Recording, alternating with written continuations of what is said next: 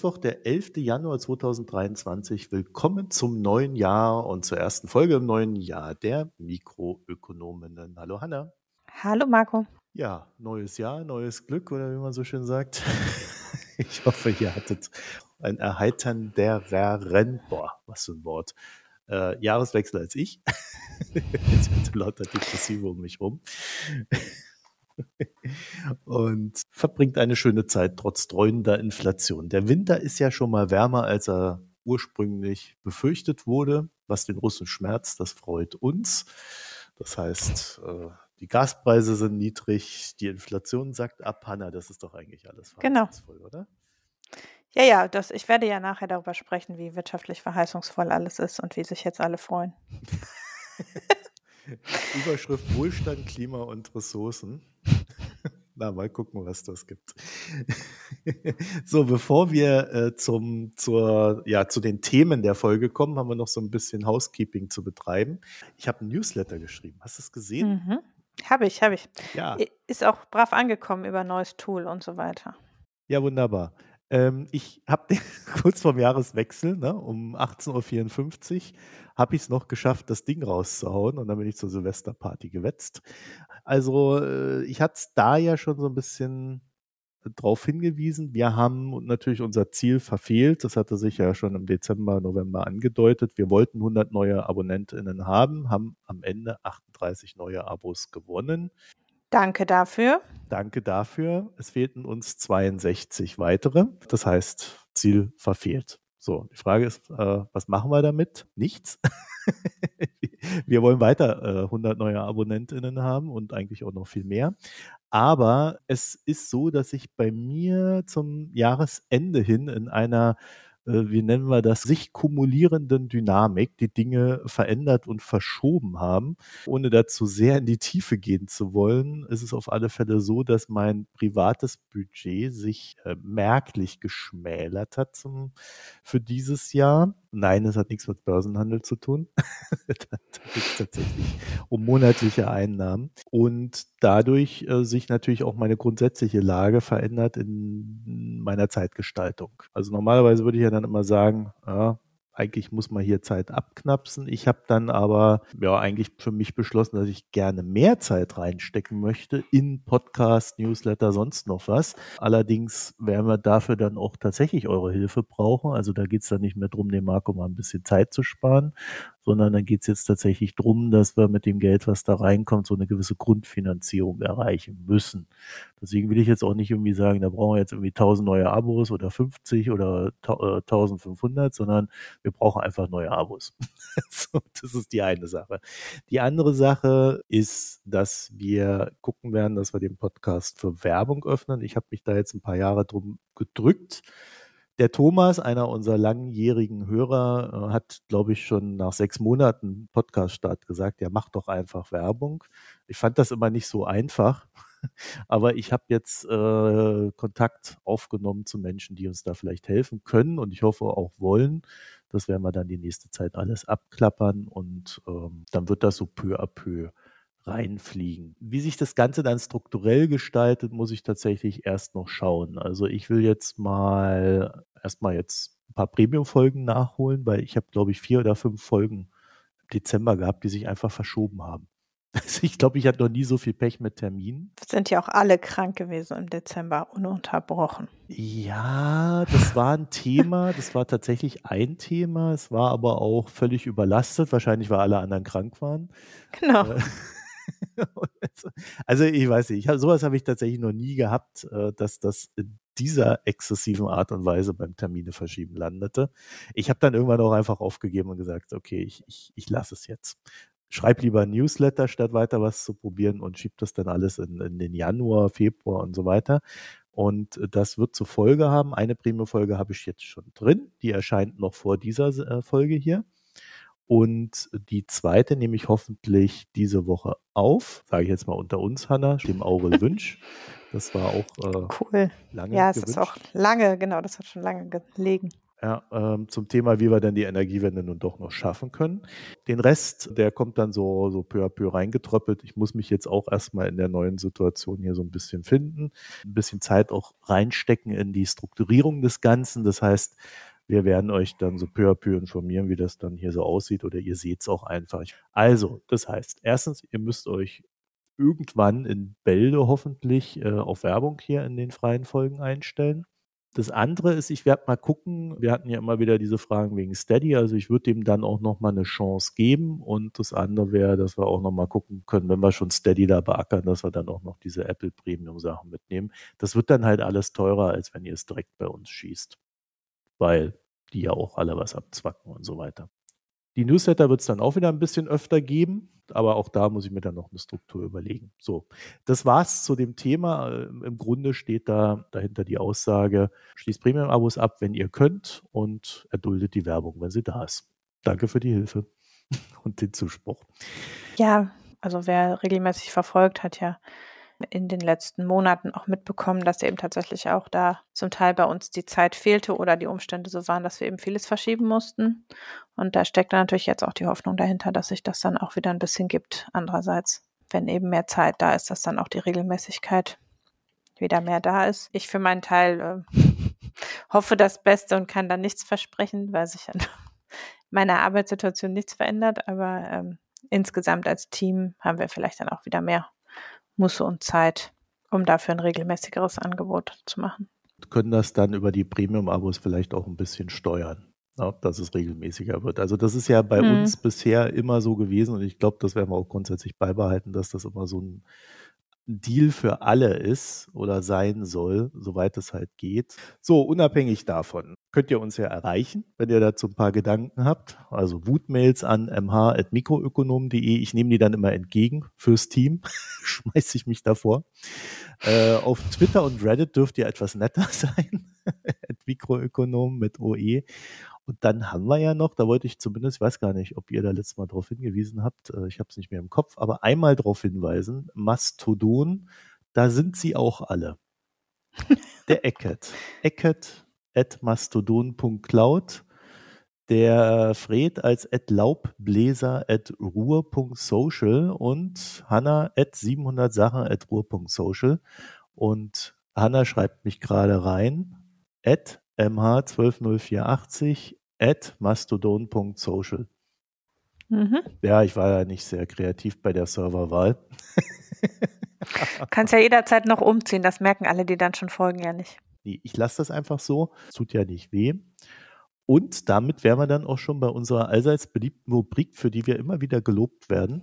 Tatsächlich, das ist die meistbesprochene Rubrik, die wir haben. Da müssen wir uns echt mal einen Kopf drüber machen. Wir sprechen nicht über. Ja.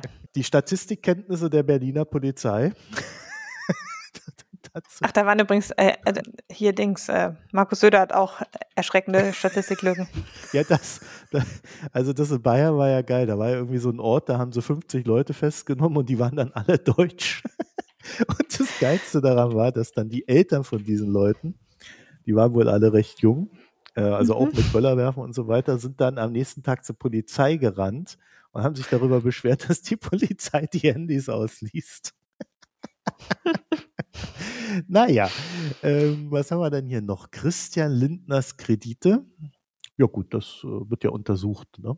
Genau, wenn es soweit ist, reden wir darüber vielleicht, weil wir Lust haben, über Christian Lindner zu sprechen. Ja, aber noch ist er ja unschuldig, äh, im Sinne mhm. für den Angeklagten, aber ist ja noch nicht mal angeklagt, wird ja wirklich nur untersucht. Und was ist hier? Wer ist Hupsi? Was ist das denn?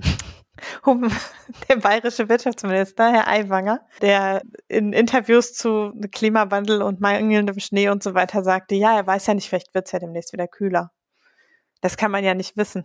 Und man kann ja auch prinzipiell gerade auch noch ein bisschen Skifahren auf Streifen und überhaupt. Ob das mit dem Klimawandel zu tun hat, wüsste man auch nicht. Er weiß eigentlich nichts, muss man sagen. Er oder Mann, man weiß es nicht. Mhm. naja, gut, also Hupsi. Den Namen hat er jetzt wahrscheinlich weg hier bei uns. Dann kommen wir mal zu unserem ersten Thema. Ich habe mich nämlich mal wieder mit dem chinesischen Immobilienmarkt befasst, weil da droht eine Änderung. Es gab auch die letzten zwei Tage noch weitere News über den Tech-Sektor in China. Das muss ich mal gucken, wie ich das noch aufbereite. Vorweg, äh, da wurden jetzt nämlich auch die quasi Änderungen, die wir ja damals äh, sehr intensiv begleitet haben, als es angefangen hat, und auch die ersten waren, die das auf dem Schirm hatten, die sind jetzt zum Abschluss gekommen. Also vorbei mit Regulierung. Und hm, das werden wir dann aber vielleicht nächstes Mal besprechen oder ich schreibe es mal zusammen. Das sehen wir dann noch. So, jedenfalls beim Immobilienmarkt, da gab es ja, wenn ihr euch vielleicht dran erinnert, die drei roten Linien. Also wir hatten mal eine Folge zu diesen drei roten Linien gemacht im Immobilienmarkt. Die wurden Ende 2020 in China eingeführt, um quasi den überbordenden Immobilienhype in den Griff zu kriegen. Und das war damals schon etwas heikel, denn der Immobilienmarkt in China entspricht 25 Prozent des BIPs. Das heißt, wenn du da rangehst und ein Crash kommt, dann haut es da richtig rein. Jedenfalls lief das ja eigentlich grundsätzlich ganz gut an. Doch wo immer Immobilienmärkte gut laufen und deren Regulierung, äh, am Ende produzieren sie dann hohe Einkaufspreise für eben jene Immobilien. Und das ist in so einem Land wie China, ne, kommunistische Partei und so weiter, ja eigentlich nur so lala. Weil ja im Grunde das Ziel gemeinsamer Wohlstand für alle ist. Hohe Preise für Immobilien waren also irgendwie nicht erwünscht, aber man wollte auch keinen zusammenkrachenden Immobilienmarkt und man wollte den Immobilienmarkt regulieren und eigentlich sollte trotzdem irgendwie jeder eine Immobilie haben und ähm, es wäre aber auch schön, wenn die Leute einfach nur mieten würden, statt Immobilien zu kaufen. Das ist so vom Anspruchsdenken, glaube ich, kann man sagen, die Quadratur des Kreises. Ich will alles haben. Ebenfalls sah die Strategie die Strategie Vulgo, die drei roten Linien sahen wie folgt aus. Erstens, Verbindlichkeiten eines Immobilienentwicklers sollten nicht mehr als 70 Prozent der Aktiva betragen. Dabei wurden die Vorerlöse exkludiert, die aus Verträgen für verkaufte Projekte herrührten. Und dazu muss man wissen, dass das ziemlich üblich war, dass da so ein Balk an solchen Dingen vorlag. So zweitens, die Nettoverschuldung durfte das Eigenkapital nicht übersteigen und drittens, die liquiden Mittel sollten mindestens so hoch sein wie die kurzfristigen Kredite, besser jedoch höher. So, wer gegen alle drei roten Linien verstieß, konnte im nächsten Jahr sein Kreditvolumen nur noch um 15 Prozent erhöhen. Mehr nicht. Hat die Strategie gewirkt, wäre nun die naheliegende Frage und die Antwort ist, ähm, naja, nicht so eindeutig. Denn Ergebnisse will man zwar auch in China sehen, aber vor allem in einer Art und Weise, die niemandem wehtut. Und im Jahr 2022 sind ganze 46 Immobilienentwickler pleite gegangen. Und das dahinterstehende Kreditvolumen beträgt 56 Milliarden Dollar. In der Folge ist der hochzinsige Anleihenmarkt für Immobilienentwickler zusammengebrochen. Kann man sich ja vorstellen, ne? zu viel Risiko. Das heißt, hochzinsig und damit meine ich Junkbonds hohes Risiko, hohe Zinsen. Hat aber niemanden gestört in China, denn an diesem Markt waren vor allen Dingen Ausländer aktiv, also was die Kosten des Anleihencrashs dann auch bei eben diesen abgeladen hat. Meistens US-Fonds. Ich sag mal, das ist dann das Karma aus 2008 gewesen. Ne? also da hat die Regierung dann auch explizit nicht eingegriffen, weil Marktwirtschaft, ne, ist ja ganz klar. Wie wir aber auch schon berichtet hatten, lässt so ein Zusammenbruch eines Immobilienentwicklers auch immer Kunden zurück, die ihre Wohnungen vorab bezahlt haben und diese Zahlungen dann per Kredit abstottern gleichzeitig. Also Evergrande war dieser große Fall, den wir da mal aufbereitet hatten. Und es gibt so eine komische Eigenart in China, dass die Leute zahlen 80 Prozent an und 20 Prozent nehmen sie Kredit auf. Aber diese 80 Prozent dieser Anzahlen, äh, aus Eigenkapital anzahlen, das sind Kredite, die sie quasi innerhalb der Familie aufnehmen. Ist es irgendwie kein offizieller Kredit, aber irgendwie dann doch. Ne? Und man kennt da nicht so genau die Relation, äh, wie hoch die Eigenmittel der Betroffenen sind, weil dann dazu kommt, dass du in China halt auch, naja, so eine Wohnung brauchst, um auf dem Heiratsmarkt interessant zu sein. Und wann heiratet man? Also wenn die Frau bis 28 ein Kind kriegen soll, weil sie sonst eine Leftover-Woman ist, ja, da musst du schon Anfang 20 heiraten und hast noch nicht sehr viel Eigenkapital. Das kann also eigentlich nur von den Eltern kommen. Ja, so viel kleiner Exkurs, aber im Grunde ist es halt doof, wenn du dann dieses Geld für eine Wohnung ausgibst, diese Wohnung anbezahlst, die Wohnung aber noch gebaut werden muss und der Bauträger dann pleite geht und sagt, oh ja, kann ich jetzt nicht mehr fertigstellen. Ja, Also die Chinesen waren da schlichtweg so erfreut darüber, dass sie in manchen Regionen einfach ihre Hypotheken nicht beglichen haben. Das Problem dann also zu den Banken wanderte. Hätte man sagen können, okay, dann können die Banken ja klagen, weil Hypothek ist Hypothek. Aber in China tatsächlich gab es dann auch ein paar Hinweise seitens der Regierung oder den Provinzen und dann haben die Bauträger begonnen, die Immobilien fertigzustellen. Also der schwarze Peter, der da weitergereicht wurde, führte dann, dann tatsächlich dazu, dass der Staat dieses Problem für die Bürgerinnen gelöst hat. Warum das äh, ein wirklich irres Thema in China ist, zeigt äh, folgende Zahl. 90 Prozent der Stadtbewohner besitzen eine Wohnung. Also ihre Wohnung. Mieten ist da entsprechend nicht vorgesehen. Ich glaube, wir hatten es einmal, wo wir mal kurz versucht haben, diesen Mieterschutz zu erklären. Der wurde nämlich im Zuge dieser ganzen Immobilienmarktbereinigung versucht einzuführen. Hat man auch nie wieder viel von gehört. Also sowas gibt's da nicht wirklich, weil das Problem halt so klein ist, dass es wahrscheinlich fast nur Ausländer trifft und ein paar arme Schlümpfe. Den Hintergrund mit den Wohnungen habe ich ja gerade erklärt. Und wir erinnern uns dann dazu noch, dass diese verfehlte Ein-Kind-Politik in China halt auch noch zum Männerüberschuss führte, der dann natürlich die Männer entsprechend unter Zugzwang gesetzt hat, Wohnungen sich zu besorgen, um mindestens die Chancen im Markt zu halten. Also für mich ist das ein völlig irres System, was die da haben, aber äh, scheinbar hat das ja jetzt über Jahre funktioniert und kommt jetzt so ein bisschen an die wirtschaftlichen und auch gesellschaftlichen Grenzen. Ne? Gutes Beispiel dafür, dass man nicht nur wirtschaftlich, sondern gleichzeitig auch soziologisch auf Probleme gucken sollte übrigens. Damit kommen wir auch zu unserem nächsten Problem, Hanne. Der Wirtschaft. Denn der geht es in China gerade auch nicht so gut. Es gab da so erratische Lockdowns aller Orten in den vergangenen Monaten. Ne? Ihr kennt das ja, diese mhm. Zero-Covid-Strategie. Jetzt hat man plötzlich beschlossen, nachdem es ein paar Proteste gab, okay, wir machen jetzt alles anders. Wir wollen nicht mehr, dass das Land erratisch lahmgelegt wird, sondern äh, unsere Strategie ist jetzt durch solche. Alles, genau. alles durch Erkrankungen lahmlegen.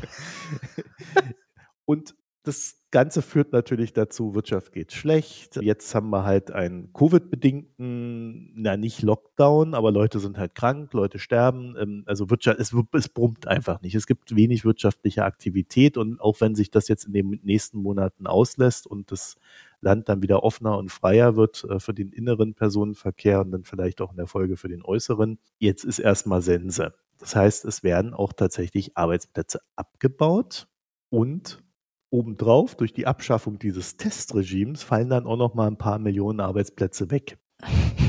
Und auch noch da oben drauf die ganzen Covid-Materialien wie Masken, Schutzausrüstung und der ganze Kram der bricht jetzt völlig ein, weil ähm, das so, wirklich so von jetzt auf gleich gemacht wurde, dass sich keiner darauf vorbereiten konnte und die alle volle Lager haben mit dem Zeugs und dieses Zeugs jetzt irgendwie loswerden müssen, weil halt keiner mehr getestet wird äh, oder wenig getestet wird und äh, wenig, weniger Masken gebraucht werden und so weiter und so fort. Also es ist wirklich in einem gewissen Sinne ein gewisses Chaos vor, vor Ort.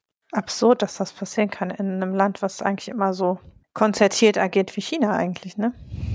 Ja, ich, ich, schaue auch nur noch fasziniert drauf, was so alles passiert, seit äh, Xi seine dritte Amtszeit hat. Das werden wir auch nochmal gesondert behandeln, weil ich habe das Gefühl, da tut sich gerade unglaublich viel. Nicht alles ist schlecht und es wird wirklich alles nochmal neu durchmixt. So, jedenfalls an der Stelle, es fallen Arbeitsplätze weg und das ist natürlich überhaupt nicht gut. A, wenn du eine Wohnung abzubezahlen hast oder B, wenn du dir eine Wohnung kaufen möchtest und so weiter. Jedenfalls ein ganz doofes Umfeld für Immobilien. Jetzt würde man meinen, da krachen doch die Immobilienpreise zusammen, wenn die so hoch sind. Nee, auch nicht. So, ein Grund dafür ist natürlich diese besagten Kredite, die ja zum Großteil von der Familie finanziert werden und dann 20 Prozent bei der Bank und gleichzeitig gehört dir die Wohnung. Also da kann man schon sagen, da ist der Druck, so eine Immobilie auf den Markt zu schmeißen, jetzt nicht so riesig, wenn es mal schlecht läuft. Also das ist ein in sich abfederndes System. Selbst dann, wenn die eigentliche Kreditquote höher ist.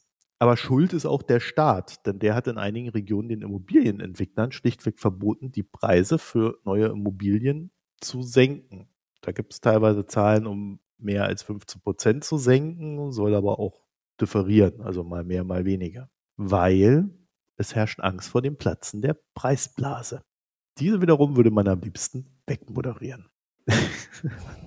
also äh, eigentlich müssten die Preise jetzt fallen, was natürlich super wäre in, im Sinne von Menschen können auch wieder beginnen, Wohnungen zu kaufen, die sie sich vorher vielleicht nicht leisten konnten und so weiter. Das fällt jetzt alles weg. Also Immobilien werden recht langsam günstiger. Das sieht teilweise, wenn, wenn man sich das anguckt, wirklich moderiert aus. So 0,25 Prozent, 0,17 Prozent im Monat und so weiter. Also wirklich ganz langsam, ganz leicht nach unten. Es gibt so die Vermutung, dass auch die Nachfrage aktuell nicht steigt. Also es gibt da mehrere Hinweise drauf. Ein Haken an der ganzen Sache ist, dass mit wegfallenden Arbeitsplätzen erstmal Nachfrage wegfällt, aber gleichzeitig wohl auch sinkende Löhne zu verzeichnen sind in manchen Branchen. Zum Beispiel die ganzen Lehrer kriegen weniger Lohn. Sie kriegen nicht mehr so viel Geld wie früher und haben es damit natürlich dann auch schwieriger, sich die Wohnungen zu kaufen. Also das, was sie jetzt vielleicht durch den langsam sinkenden Preis gewinnen, das verlieren sie dann auf der anderen Seite wieder. Es gibt allerdings auch Gegenden, in denen die Immobilienpreise rapide fallen.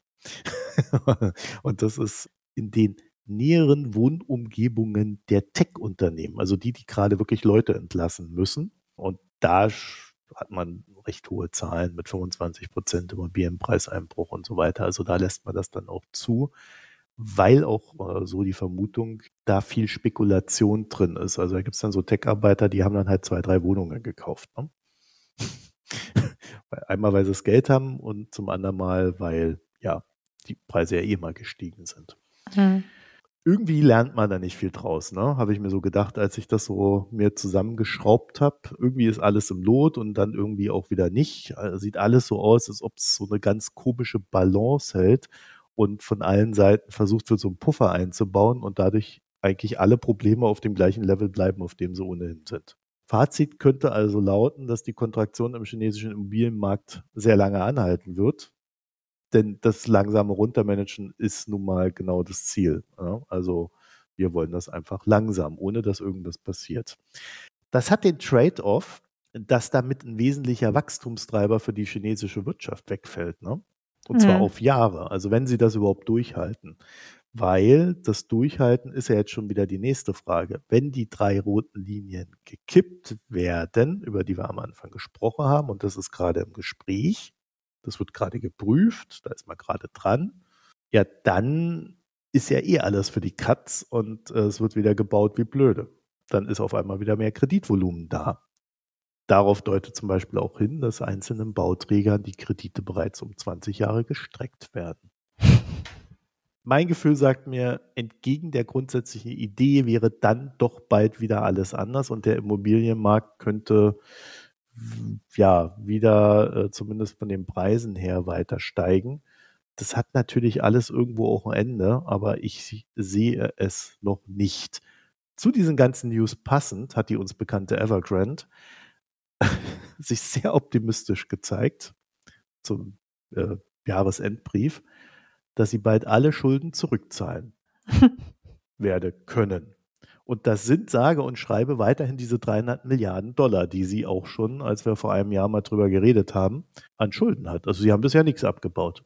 Aber immerhin haben sie ein paar Wohnungen gebaut und Menschen übergeben. Ja. Ein paar. Also viel Optimismus und ich habe so das Gefühl, der Optimismus kommt auch von diesen Zeichen der Änderungen da seitens der Regierung.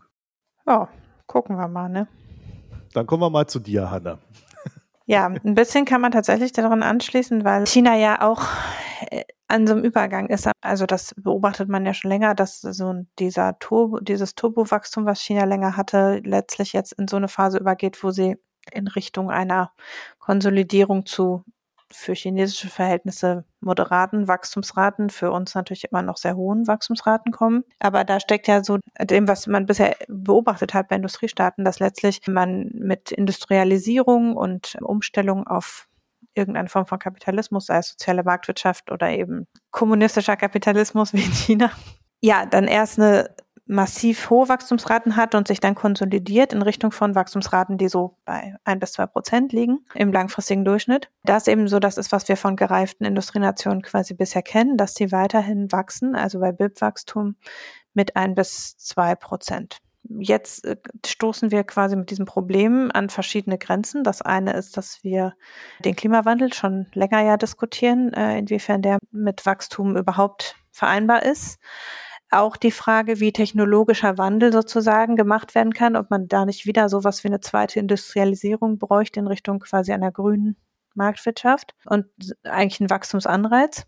Und jetzt haben wir aber zusätzlich als zusätzlichen Schock durch den Ukraine-Krieg und die massiv gestiegenen Energiepreise auch so eine Situation, dass wir wieder, dass die Energie zwischenzeitlich zumindest so viel kostete, dass die Frage ist, ob wir überhaupt mit den Wachstumsraten, die wir gerade haben, noch zurande kommen. Das ist so die Gemengelage und immer noch verbleiben wir aber am Ende oder messen wir alles und sind sicher, davon würde ich uns hier im Podcast auch gar nicht aus, ausnehmen, ist man immer geneigt zu gucken auf die großen Punkte Inflation, BIP-Wachstum und ja, dann vielleicht noch Entwicklung eben von sowas wie Vermögen. Ne?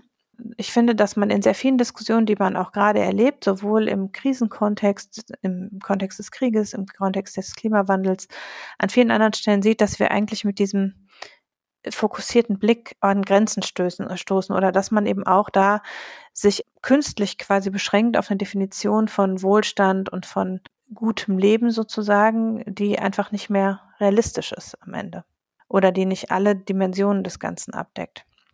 Ich habe angefangen, über das Thema nachzudenken aus zwei völlig voneinander losgelösten Anlässen. Das eine ist, dass ich ein Tut von Michael Seemann gesehen habe, der schreibt, er hat den Eindruck, dass je länger er sich damit befasst, der Graben zwischen Degrowth und Green Growth, also ganz grob der Unterteilung, äh, die Ressourcen reichen nicht, wir müssen anfangen zu schrumpfen und dem, was am extremen Ende die FDP, aber eben auch äh, bis in die Grünen hinein quasi die Optimisten unter den Klimawandelreaktionsmenschen quasi ähm, betreiben, dass sie sagen, nein, im Gegenteil, wir können sozusagen zu neuem Wohlstand kommen auf Basis von einer grünen Wirtschaft. Er glaubt im Grunde wäre der Graben gar nicht so groß, sondern äh, die einen wissen im Grunde, dass einige Industriezweige schrumpfen müssen und die anderen wissen eigentlich, dass nicht alle schrumpfen können, weil zum Beispiel der globale Süden ja gar nicht an unser Lebensstandard herangewachsen ist und deshalb noch weiter wachsen müsste.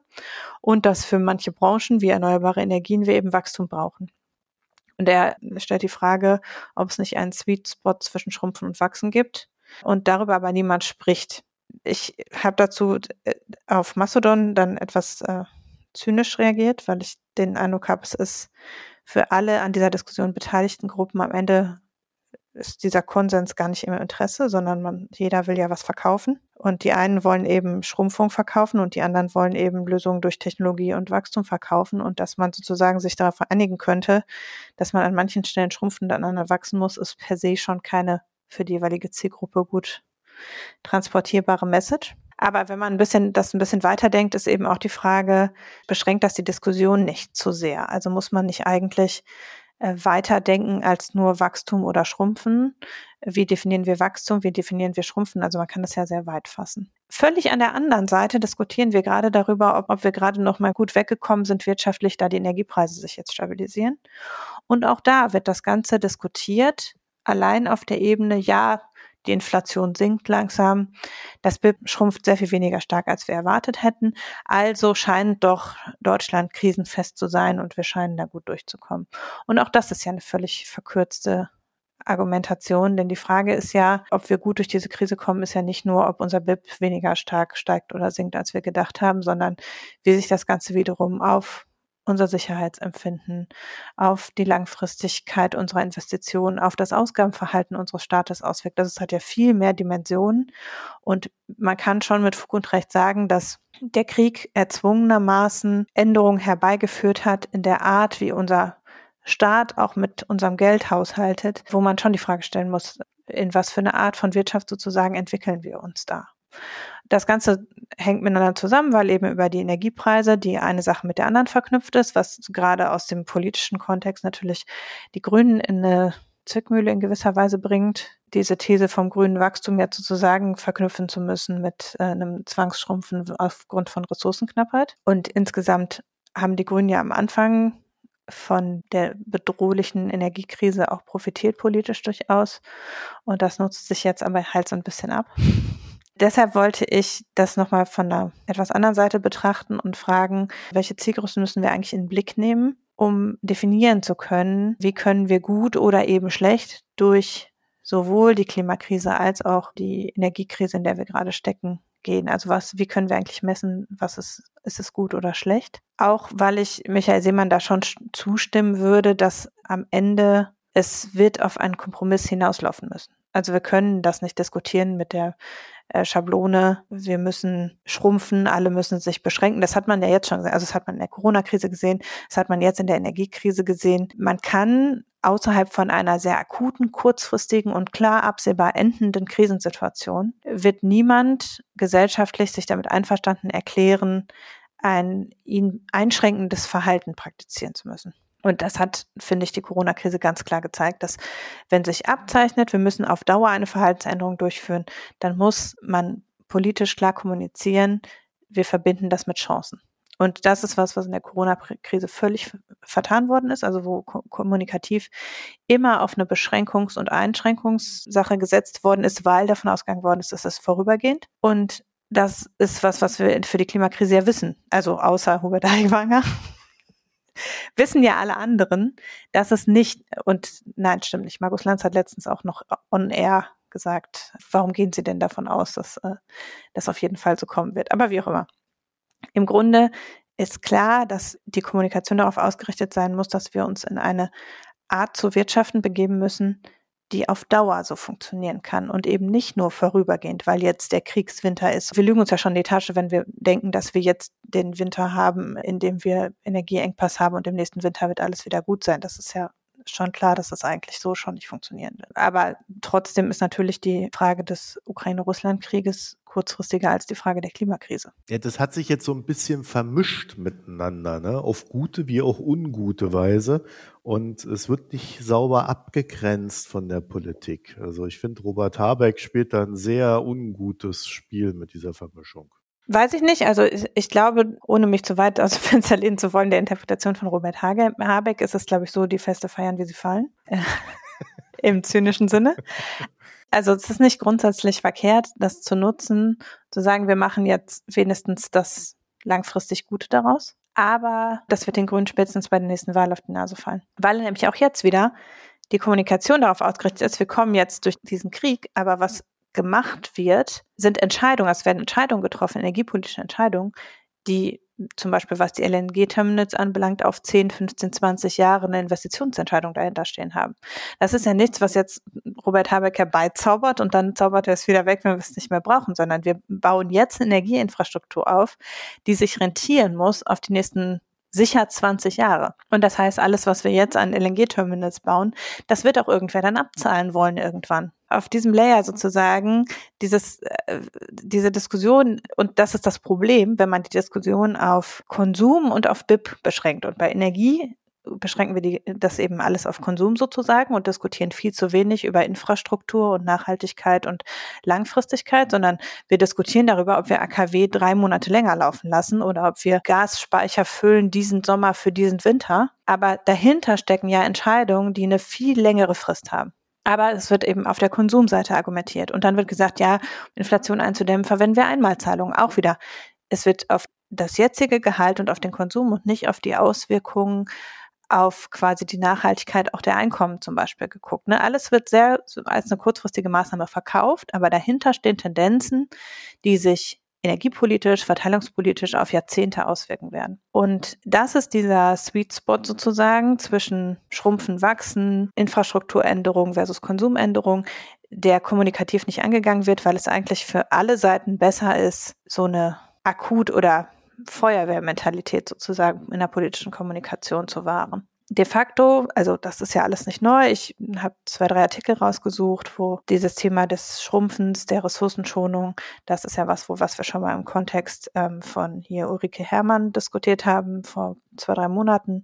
Habe ich noch mal ein Interview rausgesucht und dann auch so die Frage, so was kann eigentlich eine positive Vision der Zukunft sein? Auch das ist was, was selbst vor dem DICO-Hintergrund ja durchaus diskutiert wird. Also wie können wir dieses, wir müssen uns beschränken, quasi positiv labeln. Das ist eine Diskussion, die in der Soziologie schon längere Zeit läuft und die langsam glücklicherweise auch irgendwie in zumindest so politaktivistische äh, Milieus reinreicht. Aber letztlich denke ich, wenn man es denn schaffen will, steckt die Lösung darin, ehrlich zu sein, was die Fristigkeit und die Dauerhaft und dass es nicht wieder weggeht, bei gleichzeitig Anerkenntnis, dass man egal was ohne Revolution nur schaffen kann, wenn es einen Nutzen bietet. Im Wahlkampf der Grünen steckte das durchaus drin, weil die eben dieses grüne Wachstumsdogma ja sehr aufgegriffen haben und ein neues grünes und soziales Wachstum quasi verkauft haben und werden dafür ja durchaus scharf kritisiert aus der aktivistischen Seite, dass es eben damit nicht getan ist, also dass man mit diesem Label des grünen Wachstums nicht die Klimaziele erreichen kann. Ist über dieses wir, wir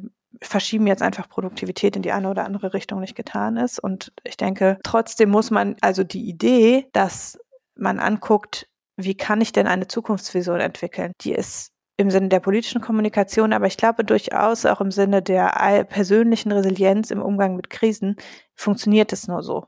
Ne? Ich würde da um den Blick so ein bisschen zu weiten, letztlich vier Aspekte rausgreifen wollen von der Frage, wie messen wir eigentlich Wohlstand oder Lebensstandard oder Wohlfahrt oder wie auch immer, um ein Argument dafür zu machen, ob wir uns an den richtigen Größen am Ende aufhalten. Das eine ist, dass vielleicht nochmal, wenn man sich einen Schritt zurückgeht, Wohlstand oder Wohlfahrt wird im ökonomisch engen Sinne gemessen als Produzentenrente plus Konsumentenrente, also am Ende Einkommen, was quasi auf sowohl die Produzenten als auch die Konsumenten in einer Volkswirtschaft generieren. Das ist also immer noch eine sehr wertbasierte Größe, sagen wir mal, oder eben monetär basierte Größe. Eigentlich ist das Konzept von Wohlfahrt aber schon sehr viel größer, weil es eigentlich so ein bisschen erfasst oder im ursprünglichen Wortsinne die Sicherung von Lebensstandard oder von gutem Leben umfasst.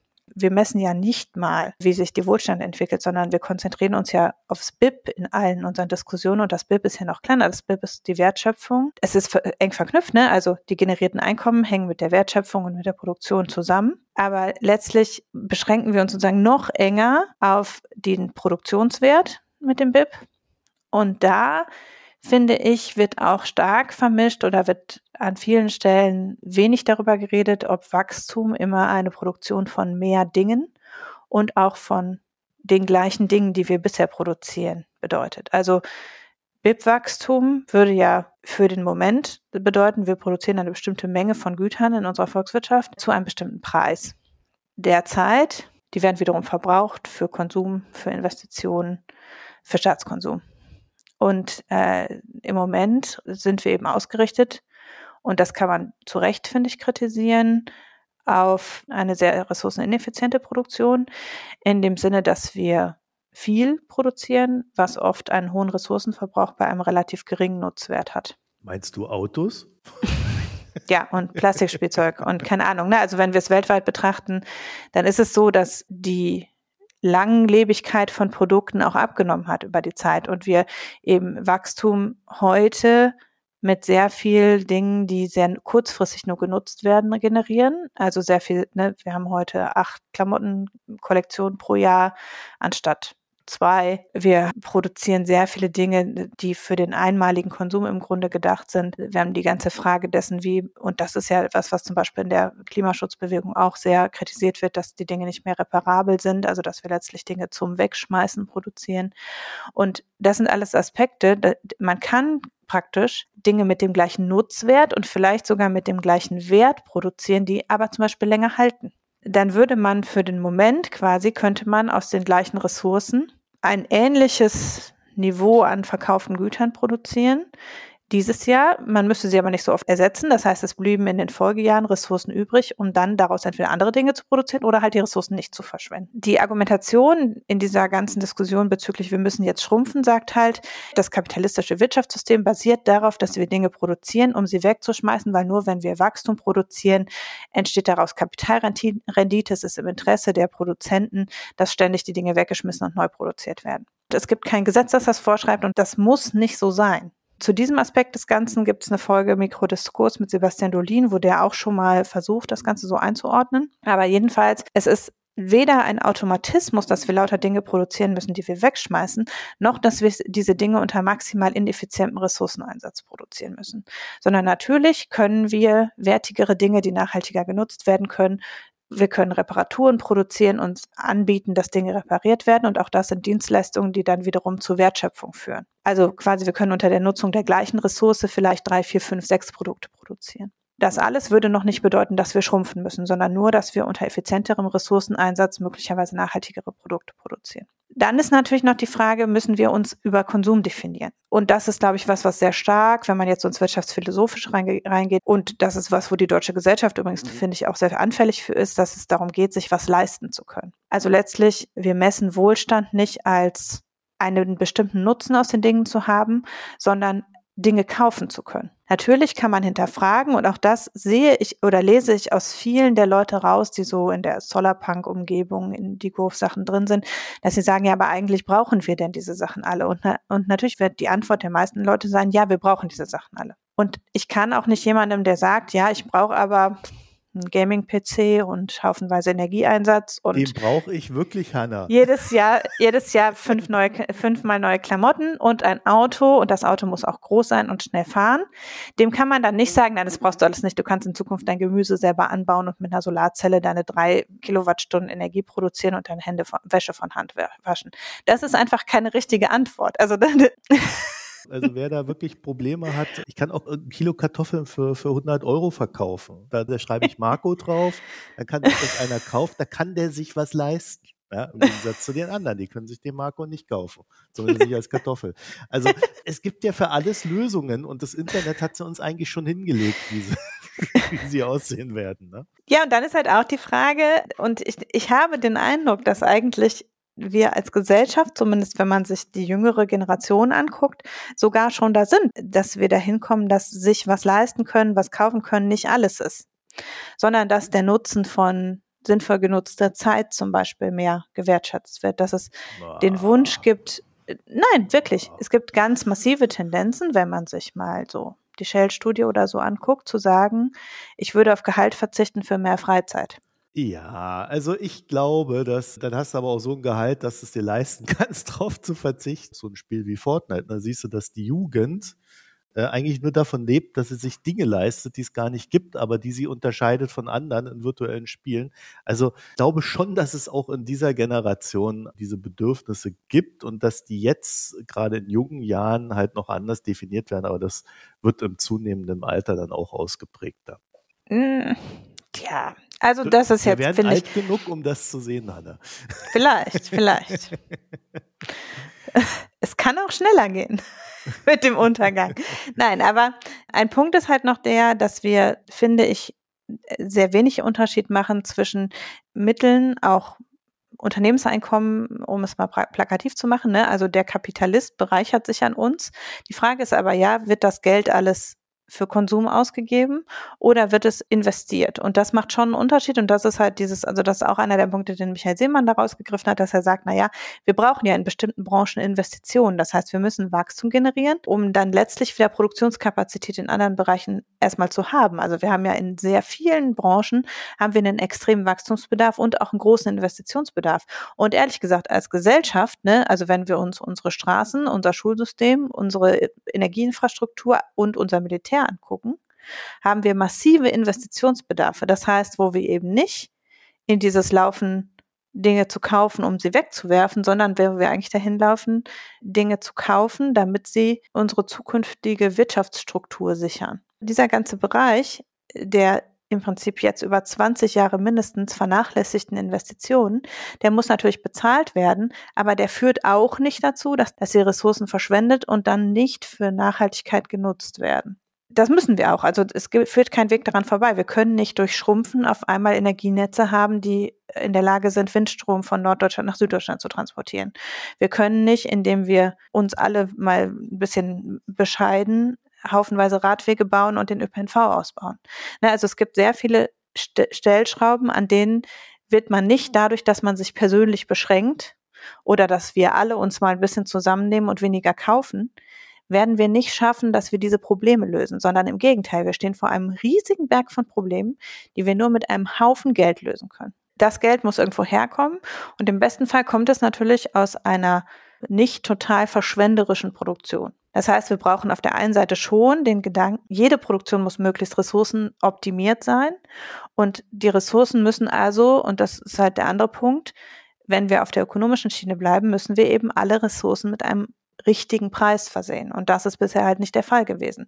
Wir haben verdeckte Subventionen in fossilen Energien zum Beispiel. Wir sehen sie gerade wieder am Werk in Lützerath, in dem nämlich das Land NRW unter Polizeieinsatz aus allen anderen Bundesländern dafür sorgt, dass RWE produzieren kann, ohne dass es für diesen Polizeieinsatz bezahlen muss. Und das ist was, was wir an ganz vielen Stellen sehen, dass bisher die Kosten der Allgemeinheit nicht eingepreist sind, dass die Ressourcen einfach zu billig sind, als dass sie effizient eingesetzt würden. Ja, aber das ist das kapitalistische Prinzip, Kosten externalisieren. Das ist genau das, wovon Elon Musk lebt. Ja, nur wie will man das lösen?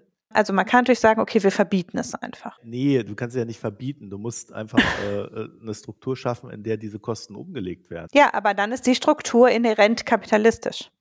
Wenn du sagst, wir lösen das und wir kehren uns dabei ab vom Kapitalismus, dann würdest du sagen, ich verbiete das einfach. Ich, ich teile zu. Ja, du darfst nur so und so viel nutzen und du darfst, darfst, nur so und so viel nutzen. Ja gut, es kommt ja auf das Beispiel an. Ne? Also bei Kosten externalisieren reden wir ja nicht immer nur von Ressourcen, aber jetzt äh, in unserem Falle dann. Aber es lässt sich auf im Prinzip alles, ne? Also es lässt sich auf Schaden sowie auf Ressourcen einwenden. Naja, gut, nehmen wir mal ein soziales Netzwerk äh, wie Twitter, das man halt moderieren muss und dass man, äh, wo man Kosten externalisieren kann, indem man einfach keine Moderation macht und jeder gucken muss, wo er bleibt. Also das kannst du ja nicht quasi verbieten, sondern nee, du musst, du musst regulieren, dass dort eine ordentliche Moderation vorhanden sein muss und dass der Anbieter dann auch dafür verantwortlich ist, wenn halt äh, Schundluder aus seiner Plattform kommen. Ja, aber am Ende klebst du, wenn du regulierst, natürlich auch Kosten drauf, weil dann Strafen drohen. Ja, ja, klar.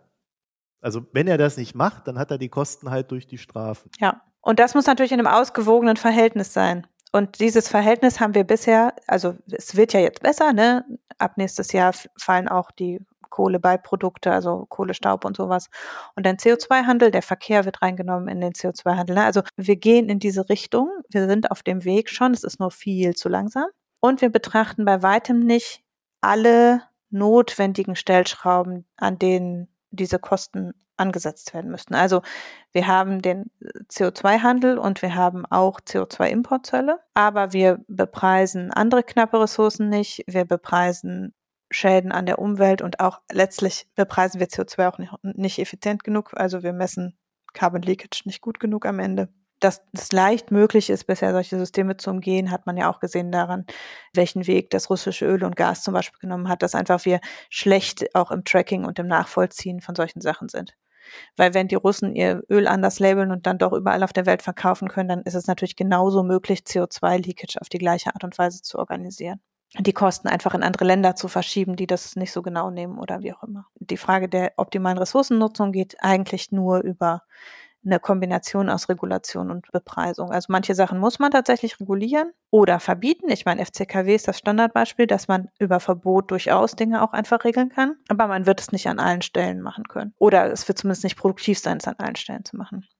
Dann ist die Frage, umzulenken oder äh, politisch Investitionen in Nachhaltigkeit zu belohnen und nicht unbedingt Konsum. Das sind so Sachen wie jetzt die Frage Tankrabatt der eine reine Konsumsubvention ist, gegenüber eben Förderung für Transformation von, also zum Beispiel Wasserstofffähigkeit von Gasanlagen oder Umstellung auf Biogas in der, in der Gasnutzung. Das sind Dinge, die sind nachhaltig, da schaffen wir eine Infrastruktur, die, wo man durchaus mit Subventionen sinnvoll was erreichen kann. Während wir eben durch Tankrabatt und auch, muss man sagen, durch Strompreisbremse und Gaspreisbremse natürlich nur einen Konsum fördern, ohne da irgendeine Umstellungs- oder Lenkungswirkung mit zu erzielen. Diese Umlenkung in die Schaffung von nachhaltigen Strukturen ist, ein, ist eine wichtige Komponente Meinung, meiner Meinung nach, die überhaupt nicht über diese Wachstums- oder Schrumpfungsschiene diskutiert werden kann, sondern die viel eher diskutiert werden muss über, reguliere ich nur den Konsum und da geht eben auch diese ganze, das ganze Blaming von privaten Flugreisen, sowas alles. Das regelt alles nur an der Konsumseite. Das ist überhaupt nicht produktiv im Sinne von, wir schaffen nachhaltige Strukturen, um irgendwas besser zu machen in Zukunft. Und letztlich muss man ja immer einen Incentive sitzen in Richtung der richtigen Alternative, sonst wird, sonst wird man es nicht transportieren können. Und dann, und das ist ein Punkt, der überhaupt nicht diskutiert wird oder der überhaupt nicht in, aus meiner Sicht überhaupt nicht auftaucht, ist die Verteilungsfrage. Wir sehen das gerade ganz massiv über die hohen Energiepreise, dass es eben ärmere Haushalte so viel stärker trifft als reiche Haushalte. Und das ist ein mini kleines Stück dessen, was die Zukunft sein wird. Die Energiepreise werden, sind jetzt wieder auf einem einigermaßen erträglichen Niveau, aber wir werden ja nicht mehr auf Energiepreise in 90ern zurückfallen. Und auch nicht Anfang der 2000er, sondern wir sind über längere Zeit, nämlich bis wir komplett erneuerbare Energien produzieren, speichern und europaweit vernetzt verbrauchen können, dann irgendwann wird Energie sehr billig sein. Oder wenn wir jetzt 100.000 AKW bauen und die adäquat an ein vernetztes europäisches Netz anschließen, dann würden wir in 30, 40 Jahren sehr billige Energie haben. Aber auf einem dieser Wege sozusagen, ich möchte mich gar nicht in Richtung Erneuerbare und AKW gegeneinander ausspielen oder nicht, ist letztlich eine, eine Seitendiskussion auch. Aber so oder so wird es irgendwann darauf hinauslaufen, dass Energie sehr günstig ist, aber es wird eine lange Übergangszeit geben, wo Energie teuer ist. Und das Gleiche gilt für jede andere knappe Ressource. Und es wird Wasser als nächstes treffen und dann wird es irgendwann auch Land, was gut gelegen ist, treffen. An der Stelle ist es so, wenn wir einfach so weiterlaufen würden wie bisher, laufen wir zwar auf eine globale Apokalypse quasi zu, aber es wird Regionen und einzelne Menschen geben, die aufgrund von enormem Reichtum in entweder guter Lage, gutem Land, guter, zufällig guten klimatischen Bedingungen oder eben, weil sie einfach sehr reich sind, das Ganze überleben werden. Und dann wird es eine breite Masse von Leuten geben, die sich das nicht leisten können, aus Ressourcengründen oder weil sie einfach an einem schlechten Ort der Welt leben. Und die werden sozusagen dann einfach das nicht überleben. Und wir diskutieren das ja immer so, als ob wir alle im gleichen Boot sitzen und jetzt entweder alle sich mal ein bisschen beschränken und dann wird es schon laufen oder äh, wir machen weiter wie bisher und dann wird irgendeine Wundertechnologie oder das Wachstum das schon irgendwie für uns lösen. Aber das stimmt nicht. Es gibt eine ganze Reihe von Menschen innerhalb der reichen Nationen und von Regionen auf der Welt, die sich auf keinen Fall diesen Strukturwandel von sich aus, egal was sie tun, leisten können und damit werden klarkommen können. Und im Moment sehen wir aber verteilungstechnisch ja eine im Prinzip Verengung der Ressourcen auf einige wenige. Die Verteilung wird global wie innerhalb der Länder eher ungleicher. Diese Frage, und das sieht man auch an so Kleinigkeiten, wie über die letzte Generation Proteste geredet wird, wie am Ende auch Politik gemacht wird mit den Interessen des kleinen Mannes quasi versus eben wie Politik gemacht wird von FDP und CDU insbesondere, dass diese Frage, können wir alle mitnehmen, auch eine Frage davon ist, die Möglichkeiten zu struktureller Änderung fair zu verteilen. Und das ist eine Regulierungsaufgabe, die sich leichter machen lässt, wenn insgesamt die Basis, die zu verteilen ist, wächst, die sich aber genauso stellen würde, wenn die Basis, die zu verteilen ist, schrumpft. Also egal, ob wir versuchen, diese Krise zu bewältigen über Schrumpfen oder über Wachstum. Egal, wo wir uns auf dieser Skala positionieren, werden die Leute sehr ungleich mit Möglichkeiten ausgestattet sein, mit dem Ganzen umzugehen. Und auch wenn wir sagen, wir verbieten jetzt Kapitalismus und fortan wird alles sozialistisch verteilt. Dann haben wir immer noch nicht ausgeschaltet, dass es Länder gibt, die dann immer noch leider demnächst eine Durchschnittstemperatur von 50 Grad haben und wo also niemand überleben kann. Und dann haben wir auch immer noch nicht ausgeschaltet, dass es Leute gibt, die nicht das Stück Land besitzen, auf dem sie leben, die nicht die Möglichkeit haben, mit höheren Energiepreisen umzugehen. Auch wenn wir insgesamt einen Energiepreis und eine Ressourcenausstattung für alle herstellen, mit der wir theoretisch das Klimaziel erreichen könnten, sehen wir ja schon, dass trotzdem Anpassung notwendig ist. Und diese Anpassung werden nicht alle in gleicher Maße leisten können. Ich sehe nicht, dass es darauf eine politische Antwort gibt. Bisher. Sondern bisher wird gesagt, naja, der Klimaschutz schadet den Armen, deshalb sollten wir weniger Klimaschutz machen, auf der einen Seite, nämlich bei Linkspartei insbesondere, versus, naja, es wird schon alles nicht so schlimm kommen, weil wenn wir uns alle anstrengen, wird es schon klappen, auf der libertären Seite des politischen Spektrums. Und in der Mitte des Ganzen wird das Thema einfach ausgeschwiegen sozusagen, ne? sondern es wird gesamtgesellschaftlich diskutiert und von der Produktionsstrukturseite, aber eben nicht von der Verteilungsseite. Und ähm, wenn man aber möchte, dass man gewählt wird mit irgendeinem Programm, mit dem man diese Krisen angehen will, dann muss man im Prinzip dafür sorgen, dass man alle mitnimmt. Und dann reichen auch nicht die Ideen, die die Grünen zum Beispiel dazu haben. Das ist am Rande diskutiert worden. Dann sind so Energiebonus und solche Sachen diskutiert worden. Aber das ist halt wieder nur so ein Pflaster draufkleben. Am Ende muss man eben schon sehr viel grundsätzlicher sagen, gibt es bestimmte Dinge, die zum Beispiel durch den Staat in Zukunft sichergestellt werden müssen. Also müssen wir den Zugang zu bestimmten Sachen, die sichtbar knapper werden, sicherstellen. Müssen wir mehr in die Vorsorgeinfrastruktur aufnehmen. Ne? Solche Fragen. Das ist ein dickes Brett und das ist nichts, was sich mit so einer Kurzfrist Feuerwehrmentalität irgendwie kommunizieren lässt. Ich finde, die Diskussion wird sehr, ja, ich will nicht sagen akademisch, sondern sehr, ja, schon aus einer mit wenig Realität, was Armut und was Verteilung anbelangt, geführt. Man geht eigentlich davon aus, dass eben alle in der Lage sind, sich ein bisschen einzuschränken und sich ein bisschen anzupassen. Und dass das nicht so ist, das lassen auch ansonsten sehr extrem auftretende Personen, jetzt wenn man wieder Ulrike Herrmann zum Beispiel nimmt, im Prinzip, die vertreten eine sehr extreme Position auf dem Spektrum, wie soll unsere Wirtschaft in Zukunft aussehen und denken trotzdem nicht mit, wie viele Menschen das nicht leisten können.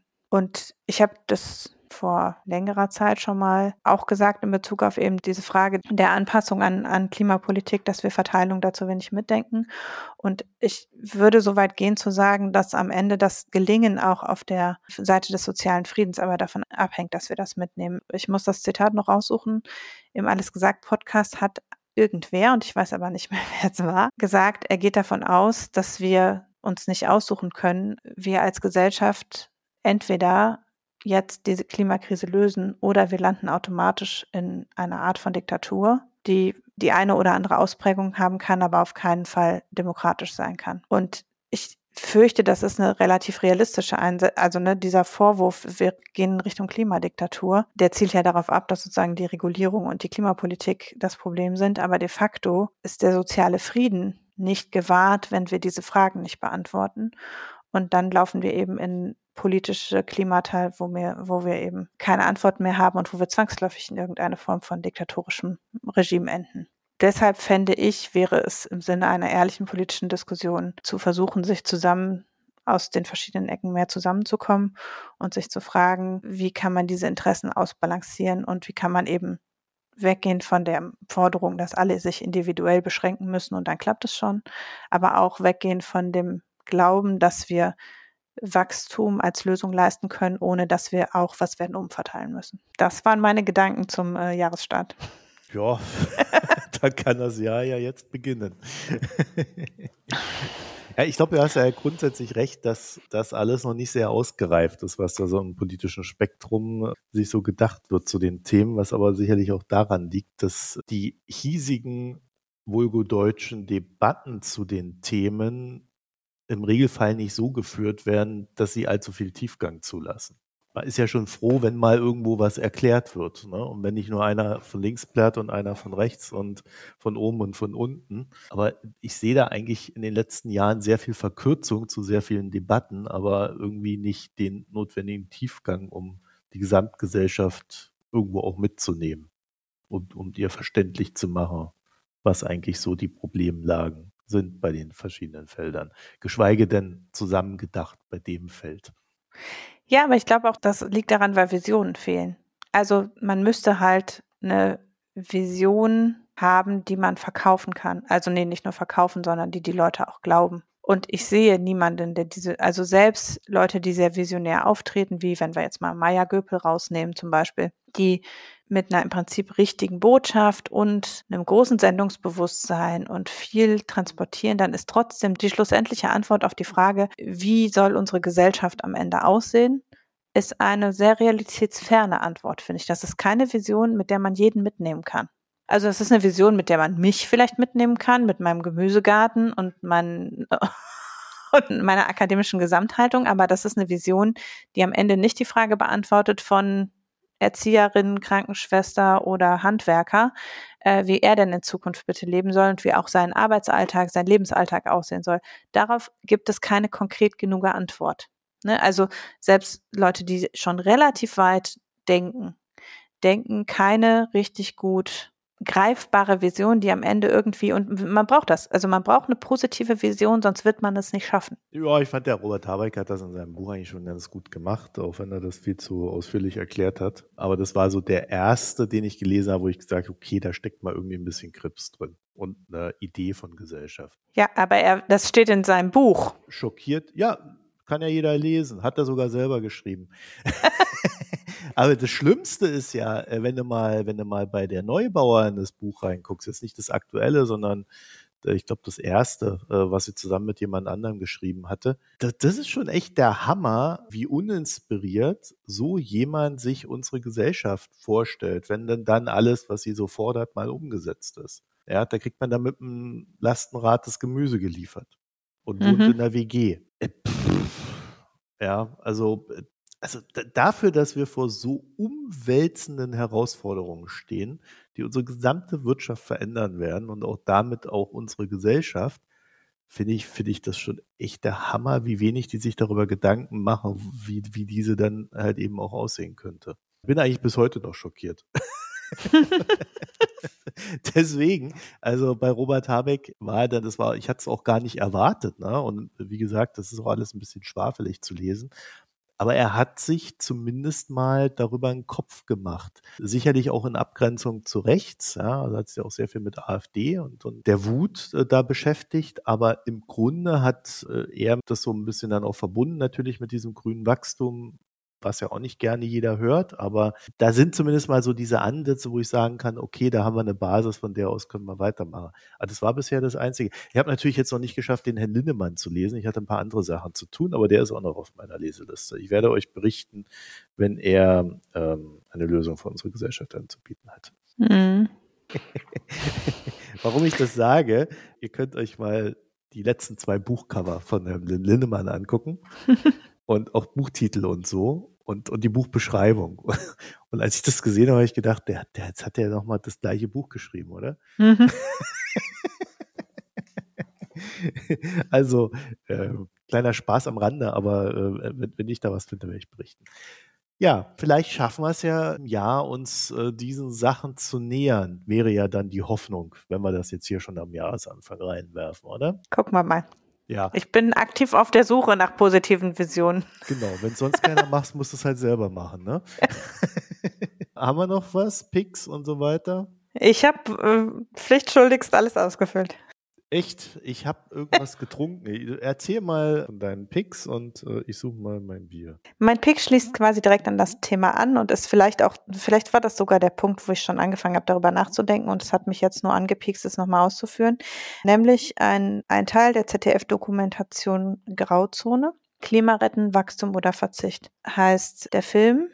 Und es gibt ihn, soweit ich weiß, noch noch längere Zeit in der ZDF-Mediathek. Ist ein quasi eine Darstellung dieser beiden Pole, der Wachstum versus Verzicht-Diskussion. Der Film begleitet Jasmin Polat und Christian Stöcker, die mit Aktivistinnen und Aktivisten sprechen, aber eben auch mit Unternehmern, die grünes Wachstum brauchen, weil ihr Unternehmen grünes Wachstum verkauft sozusagen. Und die so ein bisschen diese beiden Pole der Diskussion und diese Fragen noch mal ein bisschen im Bild aufzeigen. Und es ist halt, also Grauzone ist halt eine dieser, wie auch 37 Grad, äh, so Halbstundenformat, was sich wenigstens ein bisschen Zeit nimmt länger als fünf Minuten Nachrichtenmeldung oder zwei Tweets, diese äh, Sachen mal ein bisschen darzustellen, auseinanderzudröseln. Und auch da geht eben schon letztlich die, wird die Frage aufgemacht, müssen wir das denn so schwarz-weiß denken? Und äh, die verlinke ich einfach mal, die schließt sich da quasi gut dran an. Äh, es gab tatsächlich beim New Yorker, ich muss ich nochmal raussuchen, mhm. einen wirklich sehr guten Artikel über Katar und die WM dort. Ich muss ja, mhm. ich war ja zweieinhalb Wochen in Katar und muss das noch irgendwie verarbeiten bin auch überlegen, ob ich da nicht lieber was schreibe, als es. Ich wollte gerade sagen, du schreibst doch auch einen vollen Times Newsletter. Genau. Da würde das da doch passen. Das, könnte man das reinpacken, ja. Wir, genau. Also äh, ich bin noch am überlegen, weil das ist ein wirklich extrem umfassendes Thema. Und ich finde, der New Yorker hat das eigentlich ganz gut aufbereitet. Die sind allerdings, haben sie das am Anfang der WM gemacht. Und ein paar Aspekte fehlen mir da noch. Jedenfalls, äh, der Artikel gibt ein, glaube ich, sehr umfassendes Bild davon, wieso die Lage vor Ort war und wieso die verschiedenen Kampfbereiche sind. Eine Sache, glaube ich, muss man definitiv noch ergänzen, aber das würde ich auch nicht ohne ohne Kontext tun. Deswegen hebe ich mir das dann für später auf. mhm. also, das ist jetzt der Moment. Ne? Auslandsbericht.de, das ist der Newsletter der Foreign Times. Und äh, der Mikroökonom-Newsletter hat übrigens auch eine eigene URL jetzt, Mikronews. Wir mhm. danken Substack, dass das möglich ist. Ja, also ja. da findet ihr die beiden Newsletter und wir verlinken euch den Artikel zum Reinlesen. Ja, was hast du getrunken? Ich habe getrunken ein Bier namens Meisel and Friends IPA. Mhm. Ich war ja in Deutschland. Klingt. klingt völlig hipstermäßig. Ja, ich wollte gerade sagen. Habe ich beim meinem Lieblingsvietnamesen in Köln getrunken, dem 1980. Also aus meiner Perspektive so europäisch gedacht, äh, klassisches IPA, fruchtig, krebfruchtig, ja, war aber auch irgendwie nichts Besonderes in dem Sinne. Also es hat mich jetzt äh, weder im positiven wie im negativen überrascht. Ich habe nur festgestellt, in den letzten Jahren, IPA ist doch ein Ding, was ich jetzt trinken kann. Also ich glaube, am Anfang mochte ich das nicht so, aber so langsam wären wir Freunde. nicht, wie, Hast wie du dich dem breiten Geschmack angepasst? Ja, ich weiß gar nicht, ob das so breit ist, aber auf alle Fälle stoße ich es nicht mehr ab oder lehne es ab, sondern ja, kann man trinken. Aber im Sinne eines IPAs, das war wirklich ganz klassischer IPA-Geschmack. Ich habe da jetzt nichts rausgeschmeckt, wo ich sagen würde, ja, super, sondern wenn man irgendwo ist, ein IPA trinken will, ich glaube, das ist eine sichere Bank. Ansonsten, ja, das, das. Ich trinke ja kein Bier, aber es klingt für mich immer so, als wäre IPA der, das, der halbtrockene äh, Rotwein unter den Bieren. Also was, was alle so ein bisschen okay finden. Aber nicht, wo niemand jetzt sagt, da habe ich eine Leidenschaft, so, so, äh, sowas, wo da sagt, ja, okay, kann man trinken. Ja, ich weiß auch nicht. Es ist halt, äh, ich versuche da halt die Benchmark auch beim IPA selber anzulegen und gar nicht so sehr bei den anderen Bieren. Und innerhalb dieser Spanne dessen, was ich an IPA bisher hatte, war das einfach so ein ganz normaler Durchschnitt und hat nicht rausgestochen. Das ist ja erstmal nichts Schlechtes, ne? weil manchmal will man ja auch mhm. nicht irgendwie Risiken eingehen oder so, sondern setzt man sich einfach hin, nimmt das Zeugs und fertig.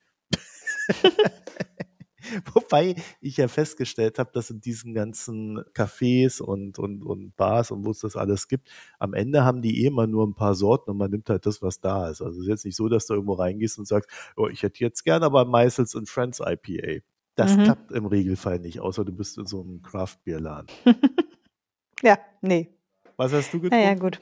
Ich habe schon auf, vor längerer Zeit, aber meine Tweets sind jetzt alle weg, deshalb kann man das auch nicht mehr nachvollziehen. Ich habe ungefähr jetzt seit, ich würde sagen, Was, so vier Monaten. auf Twitter oder wie? Nein, mein Account ist noch da, aber ich habe, ich bin dabei, meine Tweets zu löschen nach und nach. Und entsprechend sind die Fotos von meinem Wasserkäfig auch nicht mehr da. Äh, ich habe ungefähr seit vier Monaten einen Wasserkäfig. Ich habe auf Twitter eine Umfrage gemacht, wie er heißen soll. Und der innovativste Vorschlag war, ist nur gut der Wasserkäfig, der Käfig anstelle des Käfigs werden möchte. Ähm, deshalb heißt er jetzt so. Das ist gut. ähm, ja, und ich kann auf jeden Fall berichten, ich habe das Experiment jetzt über verschiedene Jahreszeiten und Geschmäcker getrieben und könnte das jetzt empfehlen. Also Wasserkefir ist, also ich bin gar nicht sicher, ob das, also Fermentation am Ende. Du hast ja schon mal so ein Kombucha-Experiment gemacht, das ist ein bisschen so ähnlich, dass man halt auch da eben so ein, ich denke, es ist ein Hefe-Dings. Das hat aber so würfelige Form, also wie so Kristalle am Ende. Der Kefir selber nicht so ein Blobs, wie der die Kombucha-Mutter normalerweise ist. Und ja, der wird halt aufgegossen, je nach Temperatur in der Küche alle zwei bis drei Tage mit Zuckerlösung oder irgendwas anderem Süßem. Und dann verstoffwechselt er halt den Zucker so nach und nach zu Kohlensäure. Und es soll sehr gesund sein und sehr wohltuend äh, regelmäßig äh, fermentierte Getränke zu trinken und ich mag es aber tatsächlich auch ganz gerne, gerade jetzt, wo ich ja nicht oder sehr selten nur noch Alkohol trinke, ist das eine weitere Möglichkeit, Dinge, die nach was schmecken, zu trinken, die nicht gleich Limo sind. Und ich habe jetzt sehr viel Experiment damit gemacht, weil man die tatsächlich, also man kann den Kaffee halt mit sehr vielen Sachen füttern und dann schmecken, schmeckt das, was rauskommt, halt unterschiedlich. Im Sommer habe ich ihn mit so kaltem Tee hauptsächlich gefüttert, also halt mit mal mit zitronigen, Zitrone Ingwer oder auch mal äh, roten Tee. Jetzt hatte ich eine Zeit lang, habe ich ihn mit Kinderpunsch gefüttert oder mit äh, Saft und Glühweingewürz und das schmeckt auch ganz lecker. Im Moment sitzt er wieder in schwarzem Tee, was so mein Standard, also mein, wenn ich gerade nicht weiß oder nicht kreativ bin mit dem Wasserkäfer, dann wird er mit Schwarztee mit Zitrone gefüttert und da gedeiht er sehr gut drin, weil Tee viele Mineralstoffe hat. Und das ist auch so, also das ist dann halt so eine so ein fermentierter Tee kann man gut trinken, ist so ähnlich wie eben so Eistee oder so. In, in die Richtung schmeckt es. Man kann den auch dann eben relativ süß abgießen oder länger stehen lassen. Dann wird er säuerlich und hat mehr Kohlensäure. Das heißt, man hat so ein bisschen Spielraum. Und äh, ich verlinke mal das Starter-Set, mit dem man das selber herstellen kann. Also man kann auch nur die Kristalle kaufen und also ich habe kein nicht das Starter-Set, sondern ich habe nur diese Kristalle gekauft und ihn dann in eigenen Gläsern und mit eigener Ausstattung angezogen und es funktioniert auch wunderbar. Er ist mir mal ungefähr, also ich habe ihn irgendwann ist er mal sehr im Sommer ist er sehr viel gewachsen, dann habe ich ihn mal geteilt und dann ist mir die Hälfte eingegangen. Im Moment, weil es nicht so warm ist, wächst er weniger stark. Irgendwann kann man ihn nämlich auch so wie Sauerteig oder Hermannkuchen oder so, kann man seinen Käfig dann auch mit Freunden teilen. Ja, aber meiner ist jetzt im Moment in einem relativ kleinen Wachstumsstadium und versorgt mich jetzt so alle zwei bis drei Tage mit 0,75 Litern Getränk, was völlig für meinen Bedarf ausreichend ist. Ich würde es äh, durchaus für Leute, die so ein bisschen experimentierfreudig sind, mit solchen Sachen empfehlen. Okay, Kefir. Hatte Kefir. ich jetzt überhaupt nicht auf dem Schirm, dass man damit irgendwas anstellen kann. Ja, aber du hast doch schon mal Kombucha gemacht. ich habe schon Das mal ist doch Kombucha auch so gemacht, ein, so ein Pilz. Ja. Der ist also dann Hefe- zu warm war irgendwann. War Ja, ja, das muss man natürlich, man muss immer aufpassen, wenn man wegfährt, dass man ihn in den Kühlschrank stellt, damit er nicht äh, Ja, sich ja. selber verdaut. So, aber, aber prinzipiell ist das Prinzip ja sehr ähnlich, ob man eine Kombucha-Mutter hat oder einen Wasserkefir. Das sind unterschiedliche Sorten von Hefepilz, aber am Ende ist es irgendeine Form von Hefe. Ja, ja, äh, mein Kombucha hat sich dann irgendwann selbst verdaut. Aber Kombucha, finde ich, schmeckt halt ja immer nach Kombucha und den Wasserkefir kann man halt sich so züchten, wie man ihn Und möchte. Oh, das, das stimmt allerdings nicht, was du da gerade gesagt hast. Wahrsch- Wahrscheinlich habe ich nicht genug Erfahrung mit Kombucha. Nein, nein, Vielleicht also muss ich das dann nächstes Jahr machen. Es gibt mittlerweile sehr viele Kombucha-Arten äh, von diesen einschlägigen Kombucha-Anbietern. Äh, es gibt ja da auch äh, mittlerweile Kombucha-Abos und so weiter. Also da könnte ich sogar noch Tipps für deutschen Kombucha geben, der äh, ganz erträglich ist. Wenn ich mal Lust habe, mache ich das. Aber äh, das ist tatsächlich mittlerweile richtig gut. Wobei ich ehrlich gesagt den besten Kombucha dann am Ende doch wieder in Kalifornien getrunken habe. Ne? Die sind da einfach Mhm. kreativer. Tja. Geschmackvoller, ich weiß es. Damit wären wir am Ende der Folge. Danken euch fürs Zuhören und verweisen nochmal drauf. www.mikroökonom.de. Wir freuen uns, wenn ihr Abos abschließt, Spenden rüberschickt äh, oder uns unterstützt, indem ihr die Folgen in den sozialen Netzwerken verteilt. Und die Newsletter mikronews.de und auslandsbericht.de. Wer uns abonniert, freuen wir uns auch da. Danke für eure Aufmerksamkeit. Macht's gut. Tschüss. Tschüss, bis bald.